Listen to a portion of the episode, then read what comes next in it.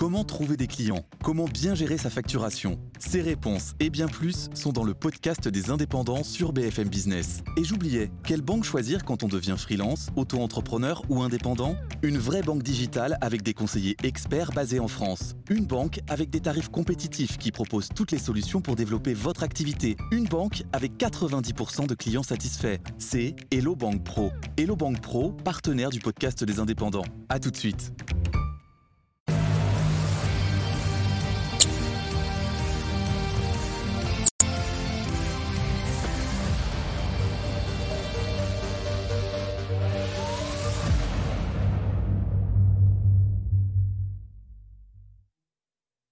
Bonsoir à toutes et à tous, bienvenue sur euh, BFM Lyon, euh, Lyon Politique, l'émission euh, qui prend le temps de discuter des, thèmes qui vous concernent avec Lionel Favreau. Bonsoir Lionel. Bonsoir Hugo. Pour la dernière émission de la, saison, donc directeur de la rédaction de Mac de Lyon. Je le présente à chaque fois, vous, vous le connaissez. Et notre invité, Cédric Van Stevendel, bonsoir. Bonsoir. Donc vous êtes maire de, de Villeurbanne, du Parti Socialiste, vice-président à la culture à la, à la métropole. On va revenir d'abord tout de suite avec vous sur cette nuit de violence qui a traversé le, pays et donc en partie Villeurbanne avec l'incendie qui s'est déclenché euh, donc à proximité de Montchat avec des tirs de mortier euh, suite à la mort du, jeune Naël tué par un policier. Votre première réaction, quelle quelle a été finalement? Ma première réaction, elle a été d'être aux côtés des habitantes et des habitants qui ont été euh, victimes de ce geste complètement inadmissible. C'est-à-dire que la colère est compréhensible dans le pays aujourd'hui. Il s'est passé des choses extrêmement graves. Il y a eu euh, la mort d'un jeune homme. Il y a eu euh, des événements qui n'étaient pas compréhensibles par les citoyennes et par les citoyens dans l'information qui a été donnée. Pour autant, rien ne justifie cette violence et ne rien ne justifie une violence qui mette en danger les habitants. On parle de 35 personnes qui ont été relogées pendant la nuit, qui ont eu la peur de leur vie qui ont eu euh, leur vie euh, mis en danger par un acte qui est euh, complètement répréhensible. Donc encore une fois, moi je suis très clair sur le fait que je comprends cette colère qui s'exprime. Je pense qu'elle ne se réglera pas simplement par une incantation à un retour au calme, elle se réglera par une intervention de la justice qui seule peut remettre de la confiance dans ce pays, dans les liens entre la police et la population, et que ce travail, il est à l'œuvre, il doit continuer, et on doit continuer à communiquer très clairement dessus. C'est le seul moyen de ramener le calme, et que toutes les violences, quelle que soit la légitimité de la colère, ne sont pas admissibles. Est-ce que vous partagez la, la position des élus de la France insoumise, qui n'appellent pas donc au calme, mais qui appellent à la justice? Non, non, moi je dis qu'il faut du calme, mais que ce calme, il ne peut pas être une incantation du politique qui dirait calmez-vous. Ce calme, il doit être basé sur des exigences politiques, et ces exigences politiques, c'est un travail de la justice rapide, serein et transparent. Est-ce que vous avez peur qu'on retombe euh, comme des, dans les émeutes de, 2005 Où ça, c'est des, des, élus qui veulent faire des... Je suis, je suis, je suis inquiet que par le truchement à la fois de la colère et parfois aussi d'une forme d'instrumentalisation politique de certains. Et c'est pour ça que moi, je me refuse à faire de la politique à moyen long terme sur cet événement. Je commande ce qui s'est passé à Villeurbanne. Il s'est passé un événement grave. Il y a eu trois autres incidents, des feux de véhicules, mais nous n'avons pas eu une ville qui s'est embrasée. On a eu quatre incidents à Villeurbanne, un très préoccupant parce qu'il a mis en danger des habitantes et des habitants, quatre autres qui ne sont pas plus légitimes, mais qui n'ont pas mis en danger des habitants, qui ont mis en danger les forces de secours pour intervenir. Donc, je dis que la situation à Villeurbanne a été préoccupante, que ce soir nous avons, avec le préfet, euh, mesuré euh, les dispositifs nécessaires, qu'il m'a plutôt rassuré sur le dispositif qu'il souhaitait euh, mettre en place, et que ça, c'est ma responsabilité de vérifier avec lui que les Villeurbanais et les Villeurbanais ont les moyens d'assurer la sécurité via la police nationale, et ça, c'est mon travail. Ensuite, mmh. le reste, il sera temps de discuter sur la question des politiques des quartiers, sur la question de la relation police-population, mais là, le moment est à calmer le jeu par une justice exemplaire. Donc là, vous en appelez au ministre de l'Intérieur et au ministère de la Justice oui, mais j'en appelle pas euh, d'une manière euh, provocatrice parce qu'ils ont déjà dit des choses. Le procureur s'est exprimé, donc je considère que le chemin qu'on est en train de prendre est plutôt un chemin qui, pour une fois, est rapide et clair. Et il faut continuer dans cette direction si on veut ramener le calme, parce que nous, notre travail d'élu de terrain, c'est aussi de renouer le lien avec la population. Et s'il n'y a pas des gestes symboliques forts de l'état de droit pour nous permettre de renouer ce contact, on n'y arrivera pas parce que nous ne serons pas crédibles. Et donc, on a besoin que cette parole, elle soit claire, forte, précise, pour pouvoir continuer le dialogue avec tous les acteurs qui se mobilisent pour que dans les quartiers, euh, ça ne s'embrasse pas comme vous évoquiez euh, l'expression tout à l'heure. Mmh. Euh, merci. On va fermer la parenthèse donc sur ces événements qui se sont passés. On va regarder tout de suite l'édito de la rédaction et puis ensuite passer au, thème avec sur, sur la ville de, de Villeurbanne.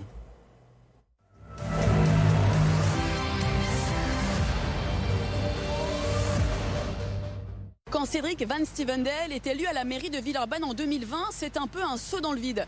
Novice en politique, il succède à l'emblématique Jean-Paul Brett, en poste depuis 19 ans dans le bastion historique du Parti socialiste. Pour son premier mandat, CVS mise sur le développement de la ville. Après Villeurbanne, capitale de la culture, c'est Villeurbanne, terre de chantier.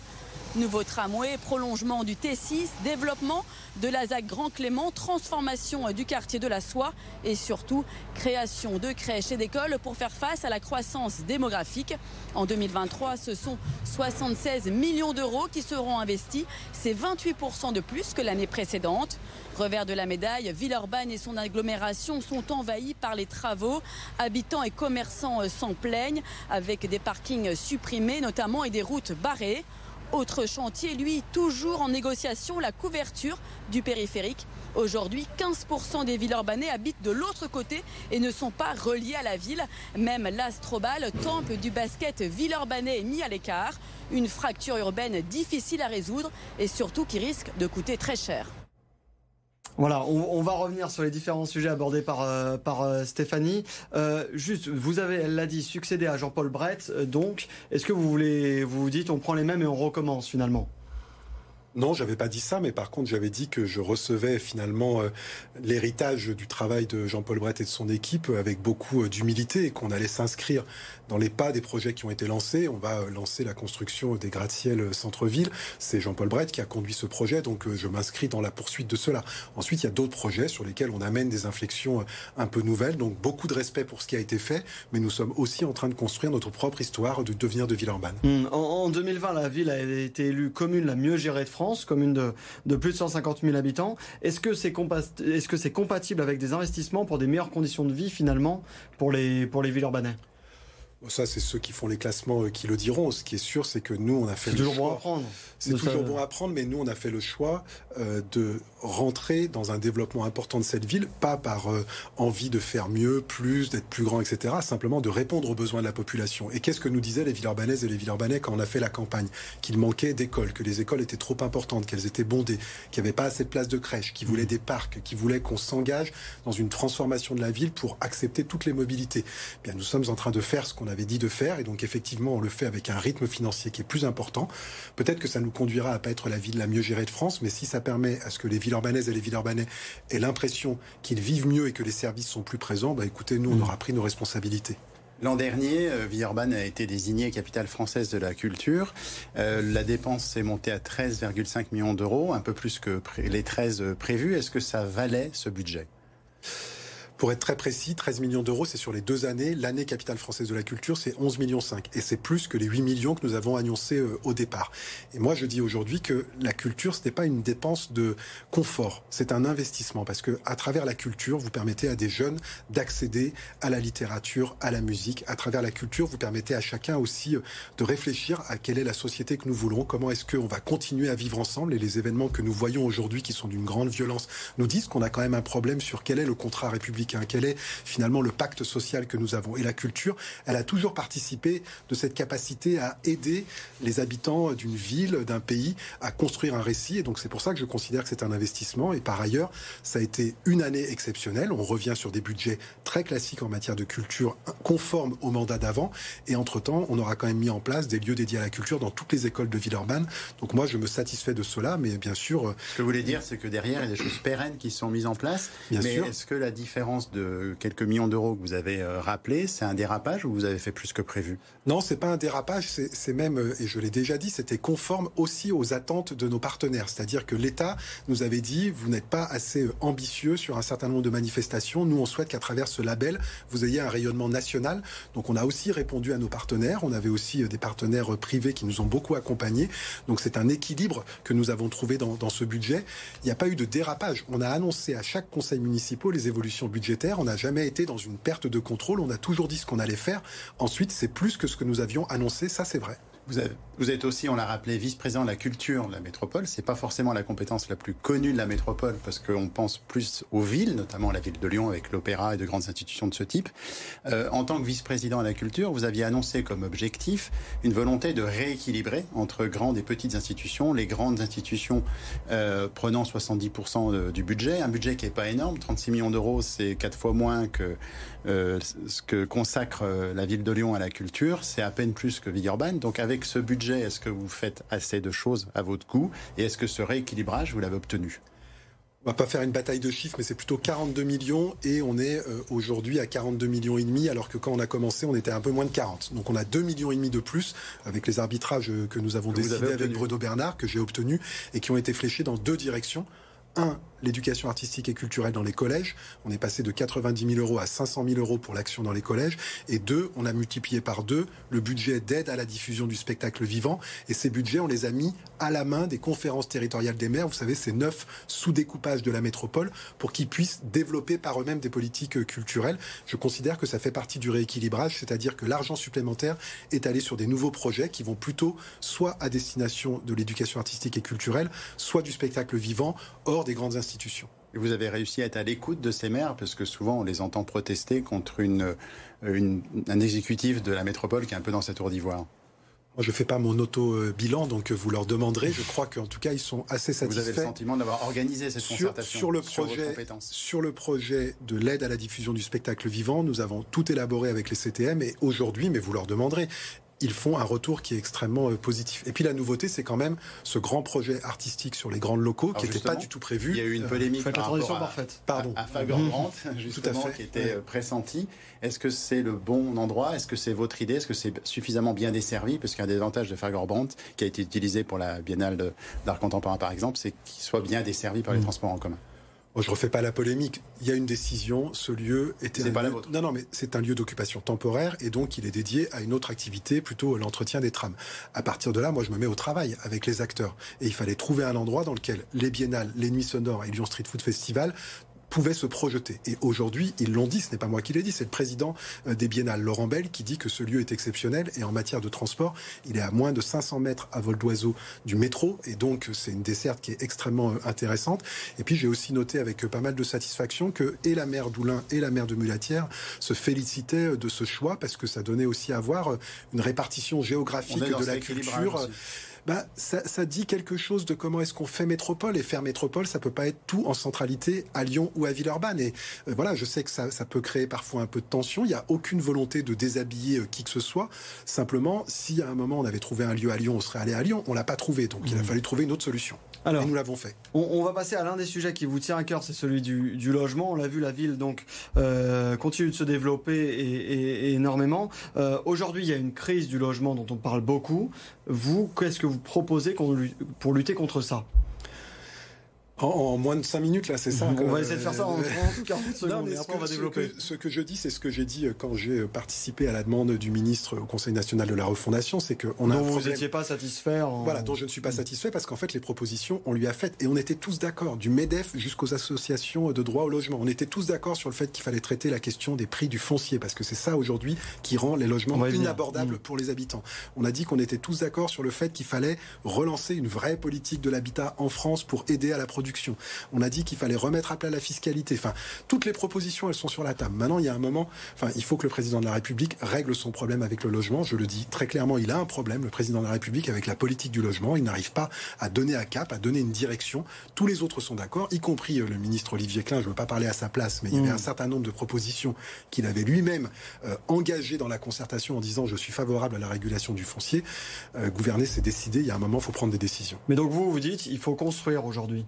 Je dis il faut construire et je dis il faut réguler. Je dis deux choses. Il faut construire parce que réguler, c'est pas ça qui va faire baisser les prix. Vous êtes tous d'accord sur cette position, euh, notamment avec vos, vos, collègues de la NUPES Sur la construction? Sur la construction. bah, Moi, je ne sais pas avec qui je suis pas d'accord dans cette métropole, parce que j'entends Béatrice Vessillier qui dit qu'il faut construire, j'entends Renaud Père qui dit qu'il faut construire, moi je dis qu'il faut construire, Bruno Bernard il dit qu'il faut construire, donc pour l'instant, je vois pas trop faut de pas empiler les immeubles, on voit notamment la, restructuration du quartier de la Pardieu qui est, ah, mais faite différemment de ce qui était projeté. Il ne faut pas construire n'importe comment, et par ailleurs, à Villeurbanne, par exemple, avec Agnès Touvenot, la première adjointe, on a imposé ce qu'on appelle des cadrages urbains préalables, peu importe, c'est quelque chose de très technique, mais c'est mm. simplement, ça nous autorise à avoir une variation d'appréciation par rapport au PLU pour pas qu'on soit sur une version extensive du, PLUH. Donc on s'autorise à diminuer la densité dans certains endroits parce qu'on considère qu'il y a des îlots de chaleur, hmm. parce qu'on veut avoir des trames vertes, etc. Donc faire la ville, c'est surtout pas arrêter de construire, mais c'est pas non plus construire n'importe comment. Et votre idée, c'est pas aussi reconstruire la ville sur elle-même pour euh, régler ce débat de l'artificialisation, justement? C'est aujourd'hui, pour l'instant, moins le problème à Villeurbanne que ça ne peut l'être à Lyon parce qu'on a encore des capacités à construire. Et ce que j'ai dit aux acteurs de l'immobilier, bien sûr, il y a, à Lyon, il y a moins de friches constructibles aujourd'hui. Mais encore une fois, parlons pas de Lyon, parlons de Villeurbanne. À Villeurbanne, il y a des friches. Nous avons devant nous près de 7000 logements en projet sur trois grands projets euh, d'aménagement euh, qui sont euh, prévus pour les 4 à 10 ans à venir si on s'étale dans le temps. Donc en gros, on a 7000 logements sur les 10 ans qui viennent. C'est exactement moi ce que j'avais indiqué comme objectif, 700 logements par an. Donc on est au travail, mais on maîtrise les choses. Vous expliquez que quand on écoute les professionnels de l'immobilier et considère qu'il n'y a pas la maille, qu'on va manquer de, logements, il, y a polémique sur l'encadrement des loyers. finalement, le seule mesure qui fait l'unanimité, c'est peut-être le BRS, le, bail réel solidaire que vous pouvez euh, détailler. Donc il y a quand même un reproche des professionnels de l'immobilier vis-à-vis de la politique menée actuellement, pas seulement au niveau national, mais aussi au niveau local. Moi, je ne vais pas parler à leur place. Ceux qui disent c'est qu'on construit pas assez. Moi, je dis qu'à Villeurbanne, on est au rendez-vous. Et d'ailleurs, aucun ne me conteste cela, y compris quand je vais les rencontrer dans leur salon professionnel qui est le MIPIM. Enfin, quand je mmh. dis on va mettre 7000 logements. Euh, c'est combien de constructions depuis le début du mandat à Villeurbanne? Ah bah c'est à peu près 700 euh, 800 par an donc ça fait 2400 euh, en, trois ans donc et on n'a pas on n'a pas baissé on continue à être volontariste ensuite que sur le reste du territoire les, les résultats ne soient pas là. Je suis d'accord mais peut-être poser la question aussi à tous les élus de cette métropole. Qui construit qui ne construit pas? Moi c'est pas à moi de donner des bons points et des mauvais points. Mais sur Villeurbanne vous mettez dans les, dans les meilleurs bâtisseurs.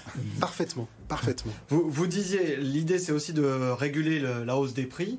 Euh, ça construire ça permet de réguler la hausse des prix? Ah bah oui, parce que ce qui, ce qui fait en fait la hausse des prix, c'est la rareté. Si vous voulez, c'est qu'à partir du moment où vous arrêtez de construire, il se passe ce qu'on avait dit d'ailleurs, hein, c'est-à-dire que d'un seul coup, les promoteurs se battent pour acheter des terrains et aujourd'hui, on achète à plus de 2000 euros du mètre carré quelque chose qui n'est même pas encore construit, ce qu'on appelle mmh. le mètre carré constructible. Hein. Donc, vous, vous achetez quelque chose d'hypothétique, je vais pouvoir faire un logement et c'est 2000 euros du mètre carré. Bah, faites le calcul avec les coûts de construction qui ont augmenté.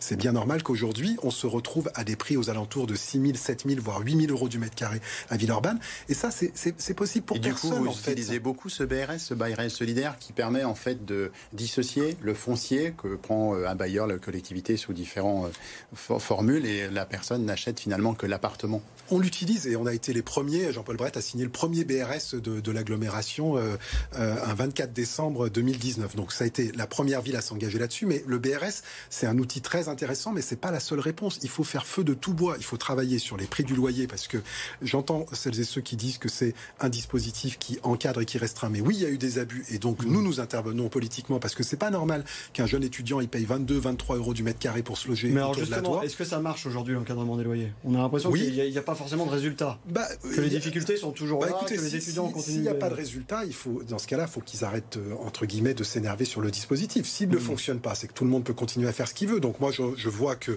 y a une forme de pression extrêmement importante là-dessus qui me laisse penser que peut-être ça, ça produit quelque chose. Mais vous constatez bien qu'il y a toujours des étudiants, des jeunes qui, qui ont des galères à se Je, je constate, et c'est d'ailleurs aussi pour cela que j'en ai fait appel à la Direction générale de la répression des fraudes pour augmenter les contrôles sur celles et ceux qui ne respectent pas. Mais je note aussi des gens qui respectent aujourd'hui. Je note aussi qu'avec la métropole, on a mis en place un, un endroit où on peut saisir la métropole sur les difficultés qu'on rencontre, qu'on a plus de 2000 personnes qui se sont mobilisées et que donc c'est en train de rentrer dans une conception. Oui, la question du loyer n'est pas quelque chose qui s'administre complètement librement quand on est dans une période de crise du logement comme celle-ci. Alors, passons à un autre thème euh, sur lequel euh, vous, élu de gauche, vous êtes attendu sur la sécurité. Bon, on en a un peu parlé en début d'émission. Euh, est-ce que c'est peine perdue à Villeurbanne face aux dealers, selon vous? Non, non, moi là-dessus, je ne renoncerai jamais et j'ai commencé euh, dès le lendemain de mon élection euh, à être au travail là-dessus. Ce que je dois noter quand même, c'est qu'il se trouve que sur cette métropole, avec euh, le préfet précédent et avec la nouvelle précédente, on a plus, avec la nouvelle préfète, pardon, on a des relations qui sont qualitatives sur ces questions de sécurité. On arrive à se mobiliser sur un certain nombre de points de deal puisque c'était un des problèmes majeurs qui a eu des résultats, mais que bien sûr, on ne va pas régler le problème parce que le problème, il se pose aussi ailleurs. Il se pose sur la question de celles ceux qui consomment. Il se pose sur la question des volumes de transactions à Villeurbanne. Et aujourd'hui, Villeurbanne a des lieux où il y a des transactions à des niveaux très importants parce qu'il y a beaucoup de consommation.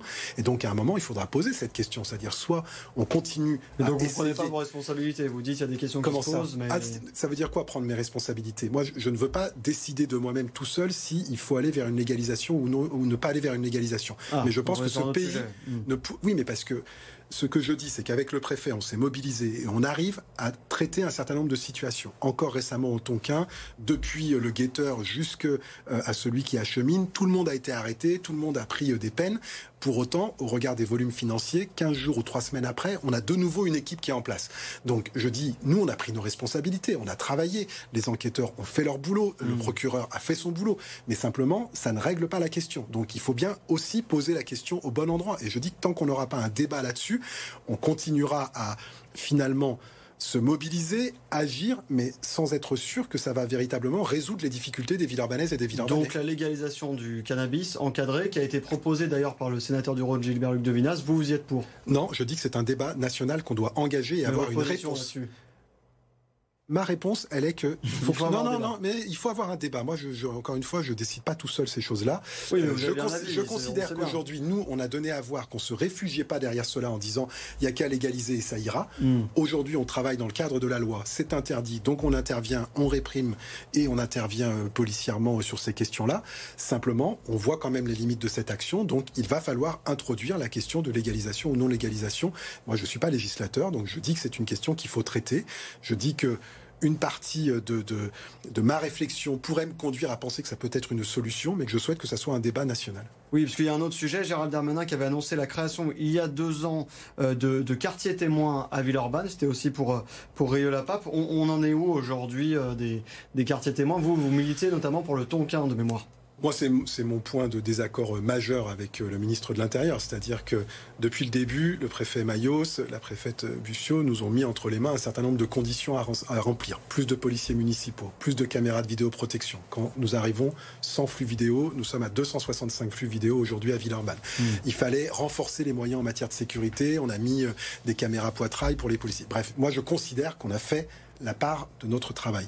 Et à partir de là, quand on identifie qu'il y a des quartiers sur lesquels il y a un manque crucial de forces de l'ordre, et notamment je pense au quartier du Tonkin, sur lequel il y a eu encore un événement il y a trois semaines avec un jeune qui a été poignardé dans le cadre du trafic de drogue, et que j'interpelle le ministre de l'Intérieur en disant, enfin, à quel moment, qu'est- qu'est-ce qu'il faut pour avoir une brigade de sécurité territoriale? Enfin, on a fait le travail, on vous dit que la situation est tendue, vous avez des indicateurs qui le montrent, donc je demande tout simplement au ministre de prendre des sa moyens, responsabilité. notamment euh, dans la lutte contre le- les points de deal. Vous le disiez tout à l'heure. Mais l'État, il se mobilise avec les moyens Mais qu'il c'est a. pas assez de moyens. Et non, et encore une fois, vraiment, je, je ne pointe pas du doigt le travail qu'on fait avec la police nationale à Villeurbanne, parce que, y compris dans les moments qu'on vit extrêmement durs, Hmm. on a la chance d'avoir une commissaire divisionnaire qui est très attentif à la question lien police-population. Et avec elle, du coup, c'est un, je le dis comme ça, une forme de plaisir de travailler avec elle sur ces questions-là, parce qu'elle n'hésite pas à aller au contact des habitants, elle n'hésite pas à aller rencontrer les associations mécontents sur la question du trafic de drogue. Mais à un moment, il faut donner des moyens, tout simplement. Et je demande juste à ce que Villeurbanne soit traitée comme une grande ville de France, comme la plupart des grandes villes ont été traitées. Et puis peut-être aussi, mais je ne vais pas rentrer dans ce débat-là, mais simplement que le ministre de l'Intérieur réponde à mes courriers. Enfin, je sais pas, ça semble un peu républicain quand même. Ça fait trois fois que j'écris, trois fois que j'explique la situation. On s'est jamais rencontrés. Quand il vient, il dit que je fais du bon boulot. Il conseille même au maire de Lyon de prendre exemple sur moi. Bah, si, je fais tellement bien le boulot, enfin, qu'il m'aide, quoi. vous l'avez Euh, évalué, ce besoin en policiers nationaux? Une brigade de sécurité territoriale sur le quartier du Tonkin. Pour le reste, je suis satisfait des évolutions au d'organisation de, de la police au nationale. niveau de vos policiers municipaux, vous avez assez de, de bras, puisque Au niveau de la beaucoup police de, vos collègues dans la métropole ont des problèmes de recrutement. Hmm. Quand nous sommes arrivés moins de 30, hein, 27, 28, on est à 52. On a annoncé qu'on serait à 75 à la fin du mandat. On est dans la bonne direction et on a 52 personnes qui sont en poste aujourd'hui. On a modifié le régime indemnitaire, on a modifié le rythme de recrutement avec des sessions tous les 15 jours.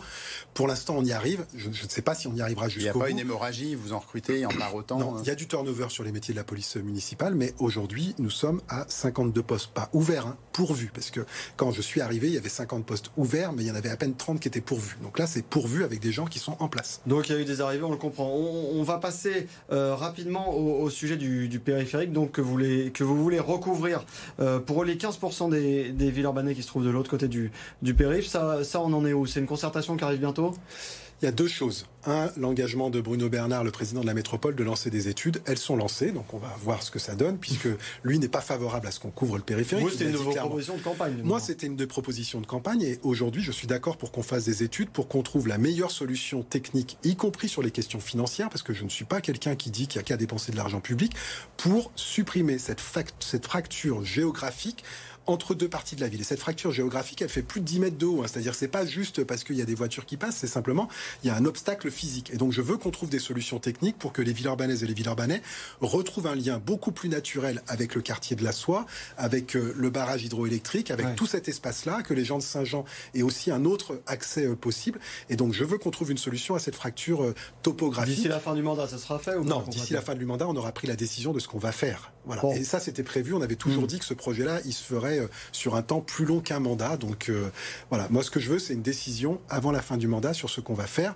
Les écologistes et Bruno Bernard me disent qu'ils préfèrent remonter euh, le périphérique. Moi, j'attends de voir ce que ça veut dire en matière d'études et puis de ah coûts, hein, parce que je pense pas que ça soit beaucoup. Et là, en termes de euh, travaux, on va en avoir pour quelques années. Et si à la fin, on arrive à un accord sur un, très bel ouvrage qui vient enjamber le périphérique et qui permet à tous les modes piétons euh, et autres de rejoindre l'Astrobal, de rejoindre ensuite cette partie de l'anneau bleu. Hmm. Ben, peut-être que ça sera ça l'atterrissage, mais ça fait partie de la vie politique d'être pragmatique et de trouver des accords. Alors juste une dernière question parce que l'émission passe vite et comme on parle de, Laurent Bonnevet, euh, de Laurent Bonnevet, je vois juste qu'on parle de, de l'Asvel. Est-ce que vous avez peur que l'Asvel soit plus ville urbanaise dans quelques années? Aujourd'hui, de moins en moins. C'est-à-dire? bah, écoutez, on vient de re-signer une convention pour euh, plusieurs années qui dit euh, que tous les matchs de championnat de France, y compris les phases finales, se jouent euh, à l'Astrobal, qu'on aura quatre matchs de religue à l'Astrobal. Et je sens aujourd'hui une équipe de l'Asvel qui a envie de faire de Villeurbanne son camp de base. Ça n'empêchera pas qu'ils aillent jouer des grands matchs à Dessine. L'Asvel va, pas va pas déménager à Dessine. Moi, je ne le crois vraiment pas. Et en tout cas, c'est pas ce à quoi on travaille avec Tony Parker et Gaëtan Muller. Bon, écoutez, merci beaucoup d'avoir été avec nous, Cédric Van Merci Lionel. Merci. Euh, merci. à vous de nous avoir suivis. Merci, comme c'est la dernière, je voudrais remercier Jérémy Pain, Noémie Loisel, euh, Yélis Kirazi, Anna Pellissier et Enguerrand Le Bossé euh, pour cette saison. Et puis on se retrouve bah, en septembre pour la saison prochaine.